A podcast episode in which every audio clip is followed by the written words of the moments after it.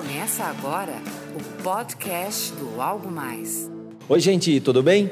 Bem-vindos a mais um podcast, hoje diretamente do Rio de Janeiro. Mais um convidado mais do que especial, um grande amigo de longa data e a prova que a amizade não se vence com distâncias, né? Então a gente fazia muito tempo que não se via. E aí estamos aqui, parece até que foi ontem, parece que chovia. Meu grande amigo, cara dos melhores facilitadores do Empretec que eu conheço, um dos maiores nomes do empreendedorismo no Brasil, Fernando Gameleira. Gamel Samuel, tudo bom, cara? Cara, muito bom estar aqui com você. Eu fiquei muito feliz de poder te encontrar e realmente, como você falou, né? Parece que foi ontem, né? A gente se viu já faz mais de uma década, né? Mas hoje em dia, com as redes sociais também, a gente está sempre perto, né? Eu também acompanho muito o teu trabalho, tudo que você tem feito aí de inovação nessa área também de treinamentos e palestras. Muito bom, cara. Pegando aí muito o teu trabalho, você tem, tem viajado muito como facilitador do Empretec, né? Tanto aqui, está indo para a Índia agora, já fez África. É, o que, que muda quando a gente vê o cenário no Brasil para cenários que você encontrou na África e na Índia? O empreendedorismo é o mesmo em todo lugar, os cenários, o que, que muda? Cara, assim, muito interessante a sua pergunta, porque a primeira vez que eu fui à África trabalhar em Pretória, né? Na, na implantação do projeto Empretec, é muito, muito impressionante que, claro que existem diferenças culturais, mas é, quando você começa a trabalhar com as pessoas, eu acho que prevalece aquelas partes que são muito mais iguais, né? Então, um exemplo, é, a gente lançando um determinado exercício, a reação das pessoas lá muito parecida com a reação das pessoas aqui, né? a dificuldade inicial de se ver diante de um desafio muito grande, é, a, a maneira como reage a isso, as negações, as dificuldades e depois como qualquer ser humano, quando percebe que tem que enfrentar um desafio, vai, enfrenta e a coisa funciona. Né? Eu acho que isso aí que é mais interessante, você perceber que existe um padrão de comportamento que ele é realmente é, é, do ser humano, não é de cultura, não é de raça, de idade, nada disso. E voltando aqui para o nosso Brasil, a gente está tá num momento bem difícil da nossa, da nossa economia, mas mesmo assim né, é, tem surgido muitas empresas, até porque muitas pessoas têm perdido seus empregos, né, Gamel? E a única alternativa que tem para sobreviver é montar um pequeno negócio. O próprio Sebrae aí tem, tem ajudado muito com a questão do, do do, MEI, né, do microempreendedor individual. É, como é que você vê esse cenário? É, o empreendedorismo por necessidade é uma ameaça para nossa, para quem vai abrir o negócio? Tem como o cara se virar mesmo sendo por necessidade? O que, que ele precisa para tornar essa necessidade um negócio bem sucedido? Olha, eu acho que a primeira coisa, quando a pessoa se vê diante de uma situação onde ela acaba sendo levada a empreender, é, é ela aprender a identificar uma necessidade. Né? O que eu vejo hoje, a taxa de empreendedorismo por necessidade aumentou óbvio. Nós estamos passando por um momento de dificuldade. É, eu, eu sou um pouco cético em relação a essa coisa da ah, onde tem crise tem oportunidade. Eu acho que tem oportunidade, mas também não é dessa forma tão fácil, né? Tão... Tirar o S né, da crise, não, crise, não. Né? Tem muito clichê é, nisso. Tem né? muito clichê eu sou, eu sou muito pé no chão em relação a isso. Né? Então, o que eu percebo é assim: uma pessoa que acaba tendo que empreender por necessidade, eu acho que ela, eh, se ela tiver alguns cuidados em relação à escolha do seu negócio, em relação ao segmento que ela vai atuar, é, e se ela procurar se capacitar para isso, eu acho que ela realmente tem, é, aumenta a possibilidade de sucesso. Agora, é, vejo também nesse universo todo aí de quando a gente está falando de empreendedorismo, não só do Brasil, mas aqui principalmente nesse momento, é, é, é, claro que, que não é todo mundo que vai sofrer com essa crise. Né? A gente tem visto aí, esses dias, por exemplo, eu tive visitando uma empresa de carro blindado e os caras estão felizes da vida. Né?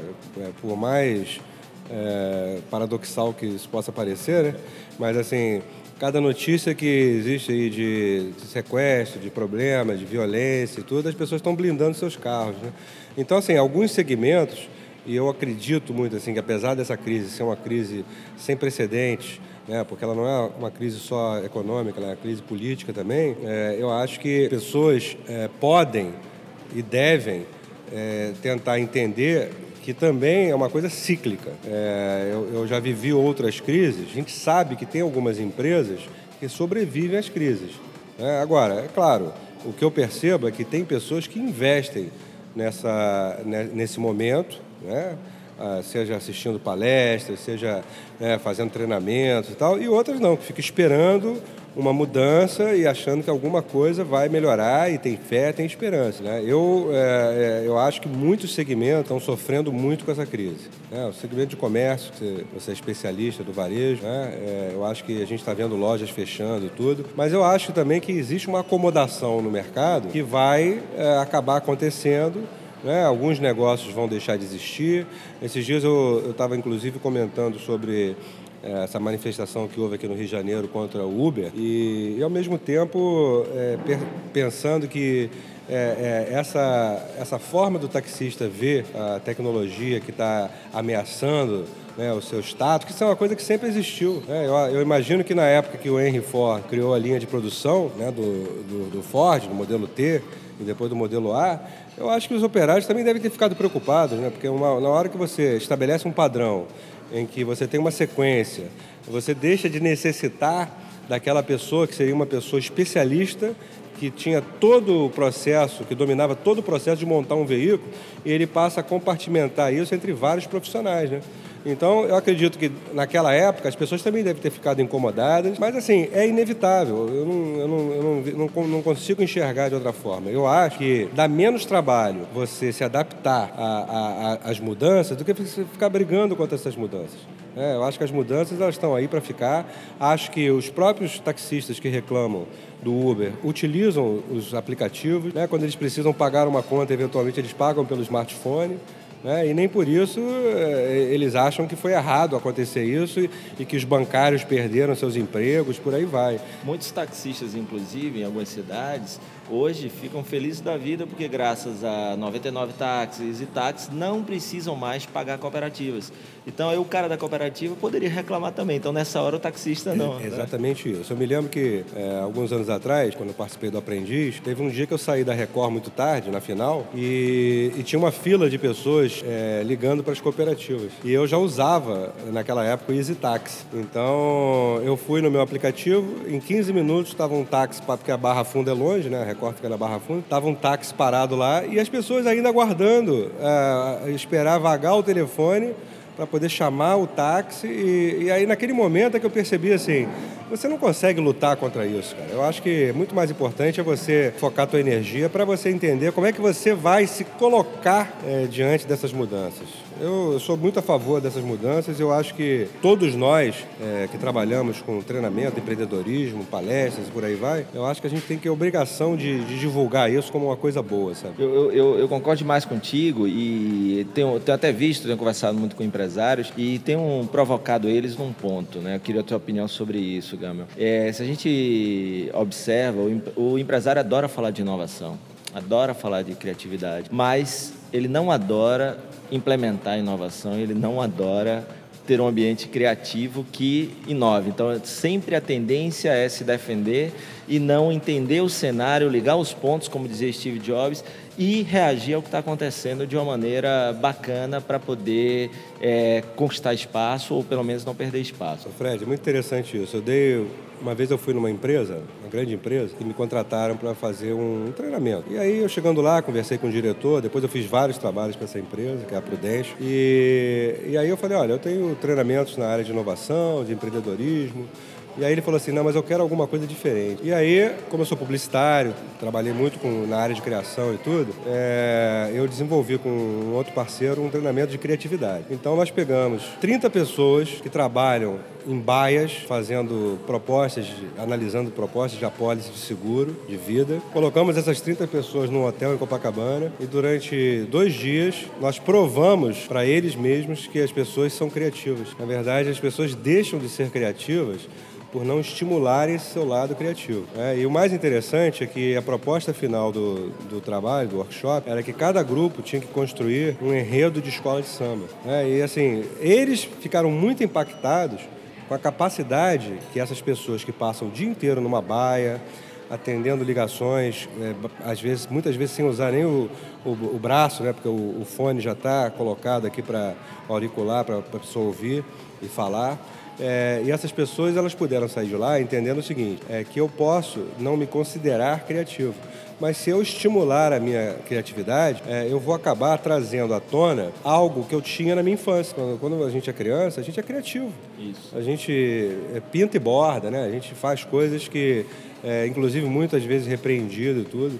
É, então eu, eu, acho que qualquer pessoa, e aí quando a gente fala do mundo empresarial, eu acho que as empresas que sucumbem às crises, à concorrência, são as empresas que não pensam criativamente, são as empresas que se acomodam no modelo é, e não entendem que os modelos de negócio eles mudam.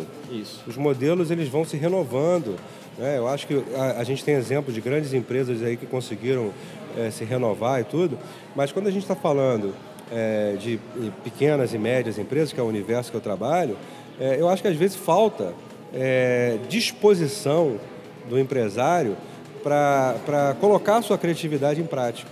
Porque a criatividade na vida da pessoa, ela, ela acaba levando a pessoa para um estado criativo em tudo.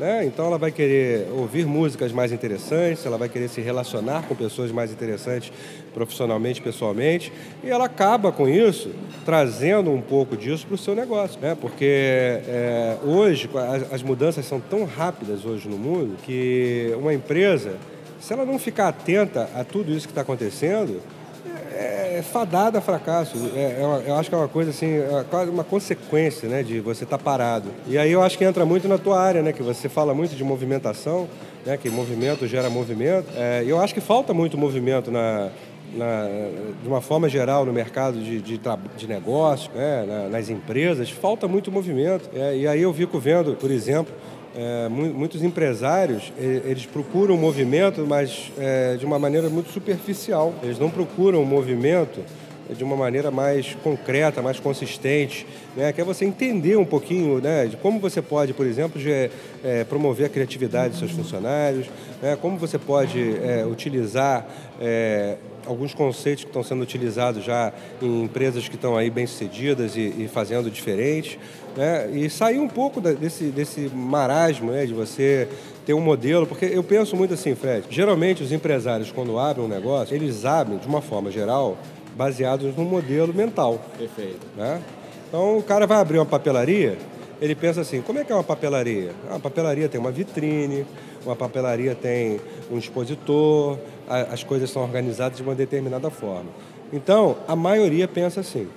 Aí chega alguém que pensa de uma maneira diferente. E aí pensa em oferecer um serviço diferenciado, aí pensa em organizar o material dentro da loja através de um autosserviço diferenciado e, e por aí vai. E, e, aí você, você pega, né, pegando um exemplo assim, recentemente eu tive em Las Vegas na, na Zappos e a Zappos foi a primeira empresa no mundo de call center é, ela, ela é um e-commerce de calçados e bolsas e o call center deles, o pessoal não tem script, ou seja, é no script total e não tem TMA, ou seja, não tem tempo médio de atendimento. Você imagina a loucura que é uma empresa padrão de call center imaginar não ter script, não ter TMA, né? naquela época, quando o cara já fez. Então, você tem histórias lá de cliente sendo atendido por uma hora, por uma hora e meia, e, foi isso que fez a empresa crescer, né? Esse, ó, por que, que tem que ser assim, né? A questão de questionar. É, o que eu percebo muito, e às vezes eu estou em reuniões com executivos, é que as reuniões que eles fazem no dia a dia são muito focadas em reclamar do cenário e pouco focadas em reagir ao cenário. Tipo, o que é que nós podemos fazer de diferente? E o que é que, quem é que já está fazendo? Quem está se dando bem? O que, que a gente pode ser inspirado e fazer o nosso movimento aqui dentro. Né? É, é interessante né, que se por um lado nós temos empresas mais tradicionais que têm esse, esse comportamento, a gente tem um outro oposto que são as startups, né? Isso, está uma grande febre é, agora. Eu, inclusive, eu dou treinamento para startups e a grande dificuldade deles é justamente colocar o pé no chão, né? Porque ideias boas todo mundo tem. É, e eu tento desconstruir nesse treinamento alguns mitos de que, primeiro, o cara vai ter uma ideia que ninguém nunca teve. Né? Você que viaja muito, é, às vezes eu vejo pessoas aqui com uma ideia de startup achando que é, está tendo essa ideia né, como se fosse uma, uma coisa totalmente inovadora e que ninguém nunca tenha feito. E aí você faz uma pesquisa na internet, é, ou você viajando, você vê que, claro, Se a gente está vivendo agora, com um certo atraso, esse, esse momento de startups, né, que nos Estados Unidos já, já passou há muito tempo, né, e já, tá muito, já estão muito mais adiantados, é, é claro que eu sempre falo para eles o seguinte, olha, não fique com medo de dizer o que, que você, qual é o seu negócio, porque com certeza, cara, em algum lugar do mundo, na Índia, nos Estados Unidos, é, Israel, na Inglaterra, onde se, onde se estimula muito essa questão de empreendedorismo e inovação. Alguém já, já pensou naquilo que você quer fazer, entendeu? Então, é, eu acabei de vir de uma reunião agora com, com dois empreendedores que estão é, num processo de é, da Startup Rio aqui, que é uma entidade que fomenta o empreendedorismo. E o que eu falei para eles é o seguinte: vocês já perderam um mês e ainda não colocaram em prática aquilo que vocês consideram que é um negócio para ser oferecido ao cliente. Aí eu lembrei para eles a, fra a, frase do Steve Blank que diz o seguinte: nenhum negócio sobrevive ao primeiro contato com o cliente. Mostre para o seu cliente aquilo que você tem de solução, valide isso para ver se realmente tem, tem alguém disposto a pagar por isso, né? se, se realmente esse, isso, essa ideia que você teve, alguém, alguém tem interesse em virar seu cliente mesmo pagando. Se não tiver, cara, tá perdendo seu tempo. Você não tem negócio. É, então eu, eu agora mesmo fiz uma. atuei como avaliador do Prêmio Nova Brasil. Então eles me mandaram 50 startups, para eu, ideias né, de startup para eu avaliar é, num, na internet, num ambiente fechado, né? Dessas 50, cara, eu acho que eu só, eu só indiquei para prosseguir no processo 12, porque a gente vê que tem muita ideia ali que não tem consistência nenhuma, que não, que não tem aderência, que não, que não vai ter atração para o cliente. Claro que eu posso estar enganado né, nessa, nessa margem que eu coloquei, mas se você for um pouco mais crítico, a gente vê hoje que tem muito mais ideias no, no mercado do que realmente negócios com potencial de crescimento. É isso, eu gosto muito de, de dizer, é, eu faço mentoria para a Endeavor e também alguns eventos assim como você, somente promovidos pelo Sebrae. Eu gosto muito de falar, faça depois aprimore. Se você tem uma ideia, você tem que fazer uma versão que eu chamo de better, uma versão melhor, você lança ela, coloca para o cliente experimentar exatamente o que você estava falando, o cliente vai lhe dar os feedbacks e você vai melhorando. Por isso é Better 1.0, Better 2.0, porque você passar um ano desenvolvendo uma ideia, quando o produto vai ser lançado, aquele problema que aquela ideia ia solucionar ou desapareceu, ou alguém já resolveu, ou o problema ficou outro ou maior. Né? Então você tem que fazer e depois você vai aprimorando, né? Porque e outra coisa, exatamente o que você falou, o que vale, ideia é, é bacana, é, mas como Seth Godin fala, não é a ideia que vai fazer um negócio ser um grande negócio, é a execução bem feita da ideia. E são poucos os que têm ideias e conseguem executar de um jeito que o cliente esteja disposto a pagar. É por isso que eu falei que há uma contradição entre esse mundo empresarial tradicional, né, que é, tem a questão da execução já muito mapeada, né? os processos e tudo, e falta essa parte né, que as startups têm de sobra, que é a imaginação, a inventividade, a criatividade, a inovação. Né? Eu acho que hoje, é, eu acho que os, as duas partes precisavam se aproximar um pouco, né? As startups é, conseguirem de fato validar seus modelos de negócios e, e terem uma certa consistência nessa validação através de uma estruturação. E as empresas tradicionais, eu acho que é uma questão até de sobrevivência, né? As empresas que não se adaptarem a esse novo momento, a gente vê, por exemplo, no varejo, quantas empresas demoraram para entrar na internet acreditando que as pessoas não comprariam pela internet, né? Exatamente. Eu acho que isso aí é um. É... E você vê que aquelas empresas inovadoras e que estão querendo realmente desbravar, elas saem, né? Elas vão e fazem, mesmo que não seja perfeito, né? Se no você... início até pagam pelo pioneirismo, o custo do pioneirismo, é, mas né, continuam persistindo. Se você, se você entrar no site hoje de um, um comércio eletrônico, uma loja americana, submarino e tal, e você comparar com o site 10 anos atrás, né, quando eles lançaram, é, é, uma, é uma outra, outra história, né, uma outra plataforma, muito mais robusta tudo, e, e realmente surpreendente. Né? Agora, eu acho que precisa, as pessoas precisam ter mais disponibilidade para investir em inovação. Né? Porque a inovação, é, eu acho que tem, é um estado de espírito também. Né? Se você não quer inovar, você não inova em nada. Né? Você não inova na sua vida, você não, você não inova nas suas relações, nas suas amizades. Né? Você, você vai estar sempre seguindo o padrão, né? aquilo que eu falei. Então o cara vai montar um negócio, ele monta sempre um negócio muito parecido com os outros. E uh, aí vem alguém e surpreende. Né? Eu acho que antes de ser surpreendido, se você puder investir um pouco do seu tempo e surpreender, né? É a melhor coisa do mundo.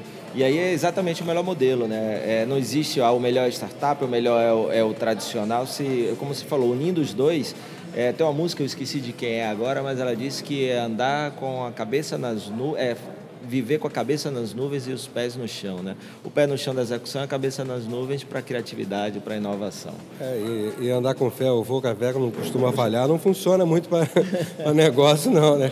Café falha se você não tiver um bom planejamento, né? Se você não tiver um, um foco na, na, na real necessidade do cliente, é, o, o, o, pessoal que, que é bem, bem religioso e, e tudo, um, um, amigo que é, ele falou, na, eu concordo demais com o que você falou, só a fé. Aí ele me falou duas frases que eu achei bacana. Um é que a, a fé sem obra não, não resolve, ou seja, só você rezar e não ajudar as pessoas. E uma frase do Santo Agostinho, que é trabalhe todos os dias como se tudo dependesse só de você e reze todos os dias como se tudo dependesse só de Deus. É fé, mas tem que ter trabalho também. Com né? certeza, né? eu acho que não dá para dar tanto trabalho para Deus assim, né? Não dá, ele tem que já, ajudar, né? Ele já tem muito trabalho, nossa né? Nossa Senhora, nossa Senhora. É isso aí. Gameleira, muitíssimo obrigado, cara. É sempre um prazer. Eu ficaria aqui a, a, amanhã, tarde, noite, porque eu sei que você tem muita coisa para compartilhar. Espero ter outras oportunidades no futuro. Depois compartilha como é que foi na Índia, essa experiência de Empretec na Índia, que eu estou super curioso. É, eu estou indo agora dia 22 de abril. Né? Vou fazer a, o primeiro série de workshops, né, que eles estão me contratando lá para fazer. É, para mim está sendo assim uma, uma experiência muito interessante, que eu já tive na África, trabalhei na África do Sul e Zâmbia. É, mas assim, eu, eu, eu, tenho curiosidade realmente de ver. É, inclusive a, a, Índia é um país que participou da pesquisa do Empretec né, lá atrás, quando foram mapeados os comportamentos empreendedores. É, então assim, eu particularmente gosto muito de conhecer novas culturas, de conhecer pessoas. Né, eu, eu faço questão de, de estar com as pessoas né, quando, eu, quando me sugeri te buscar no aeroporto. Que é incrível, né? o cara no Rio de Janeiro não é você morar na cidade que o aeroporto está a cinco minutos, né? Então o cara foi é, buscar mas, assim, no aeroporto. Isso, isso para mim é de uma é, generosidade. É, isso para mim não é generosidade, Fred. Isso aí assim eu gosto de principalmente encontrar pessoas que, que eu gosto, que eu tenho admiração e amizade.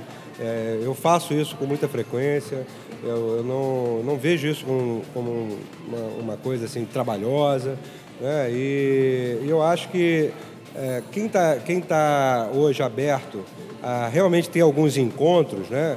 e sair um pouco da formalidade ou da, ou da, da inconsistência das redes, né?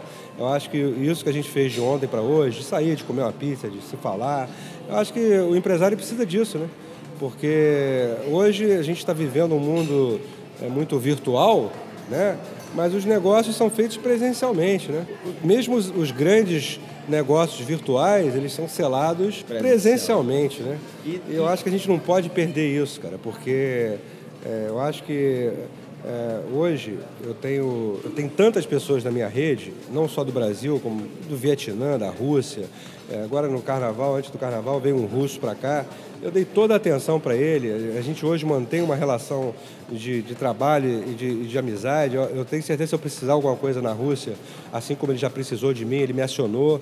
E eu acho que rede de contato, as pessoas têm que entender que são pessoas que estão disponíveis para te facilitar coisas. E não são pessoas que estão na sua agenda de telefone. Né? Porque ter na agenda é fácil, né, cara? Mas assim, pessoas que, como a gente que não se fala há algum tempo, pessoalmente, mas a gente sabe que se a gente mandar um WhatsApp, se a gente ligar, mandar uma mensagem no Facebook, as pessoas vão estar disponíveis. Né? E eu acho que hoje as pessoas estão muito pouco disponíveis. Se você for ver, a maioria das pessoas ou estão disponíveis para é, eventualidades, para comemorações, para tomar um chopp, mas assim, pessoas que estão disponíveis para estar próximo das pessoas, né? para ouvir as pessoas. É, você estava me falando ontem dessa questão de palestra, que muitas vezes você está com horário de voo e as pessoas querem conversar. Essa semana eu fui dar uma palestra aqui no interior do estado e aí, quando acabou minha palestra, eu tinha que voltar para cá, quase duas horas de viagem de carro, já estava tarde, tinha uma estrada bem é, sinistra, assim, bem vazia. Mas uma menina chegou para mim e falou assim: Olha só, eu tive na sua outra palestra, você teria 10 minutos do seu tempo para me dar uma, uma opinião? E aí eu falei: Claro, sentei E a menina está passando por um problema é, na empresa dela muito sério. Ela tem um pequeno comércio de alimentação numa cidade pequena. Ela está em conflito com o sócio dela, que é o marido dela. E eu, em 10 minutos eu consegui é, dar alguns caminhos para ela e ela saiu de lá mais tranquila. Eu acho que essa disponibilidade da gente que trabalha, né, que tem algum conhecimento, a gente que trabalha com pessoas, né, a gente que está em contato com pessoas é, que, que quer uma vida ali, eu acho que é um, obviamente, dentro das nossas possibilidades, né? Mas eu acho que a gente tem que compartilhar isso, né? Você Com vê certeza. um empreendedor que acreditou num, de, num, sonho, montou uma lanchonete, aí você vê aquela, aquela, aquela pessoa me pedindo uma ajuda de 10 minutos, a gente perde tantos 10 minutos na vida, né, Fred? E eu acho que isso, eu acho que isso para mim tem um valor muito e grande. E às vezes a pessoa perde 10 minutos olhando vídeos sem futuro no WhatsApp, vendo, compartilhando coisas sem sentido no Facebook. Né? Eu até postei uma frase recentemente que fala um pouquinho sobre isso, que a, é, a atenção é a mais pura forma de generosidade. Né? E é exatamente isso que você fez comigo aqui ontem, me levando para lá para uma pizza é, eu acho que essa, essa atenção e essa, o cara a cara, o corpo a corpo ajuda na criatividade, porque a, a mente vai borbulhando, vai oxigenando. O papo ontem e hoje me deu é. um monte de ideia. Né? E eu acho que a gente está. Principalmente distante. num momento onde as pessoas passam a maior parte do tempo olhando na tela do seu smartphone. Né? Cabeça né? baixa. Não é? é? Eu acho que a gente está.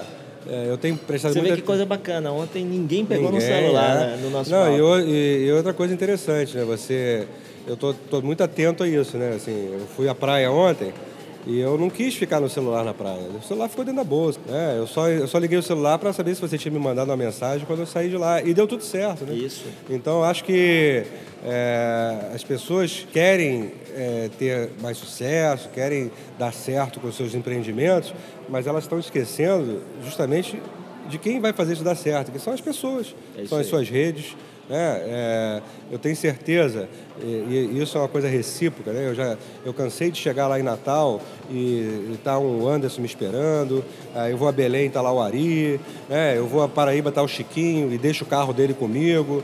Né? Eu acho que isso, cara, é uma coisa que a gente aprende a fazer. É. Né? É, o Anderson sempre briga com, brinca comigo dizendo assim, pô, Gameleira, eu não conheço ninguém mais anfitrião que você. Aí eu falei, eu conheço você, o Anderson abre, abre a casa dele para as pessoas. É. É, agora ele está morando nos Estados Unidos, em Orlando. A gente, e, vai, a gente ele, vai já lá, né? E ele já cansou de me chamar, olha, vem para cá, a casa aqui é sua e tal. Eu acho que é essa generosidade, mas é uma generosidade verdadeira, sem um interesse claro, né? Sem uma coisa empresarial, por aí vai. Eu fico muito feliz de estar aqui, de estar é, conversando com você aqui nesse bate-papo. Fico muito feliz também de saber de tudo que você construiu nesse, nesse período aí. É, eu sei que hoje as pessoas veem e só veem o lado glamouroso, né, Fred? Dos aviões, dos hotéis, das palestras, das viagens, mas também não veem o, o lado da, né, de, de, todo o processo que é, né, você construir sua imagem, de você se relacionar com pessoas, dessa, dessa loucura que é essa vida de estar viajando sempre, né? Que é muito bom você fazer uma viagem é, eventual, mas você fazer uma, você viver viajando é uma coisa que é, realmente chega um momento que você até para e pensa assim, será que faz sentido isso, né? Verdade. Que eu poderia estar mais perto da minha família. Mas eu acho que quando a gente faz o que gosta e quando a gente vê resultado e quando a gente vê retorno do público, eu acho que aí não tem preço, né, cara? É eu acho que é muito feliz de estar aqui contigo. Pô, a recíproca marca é verdadeira.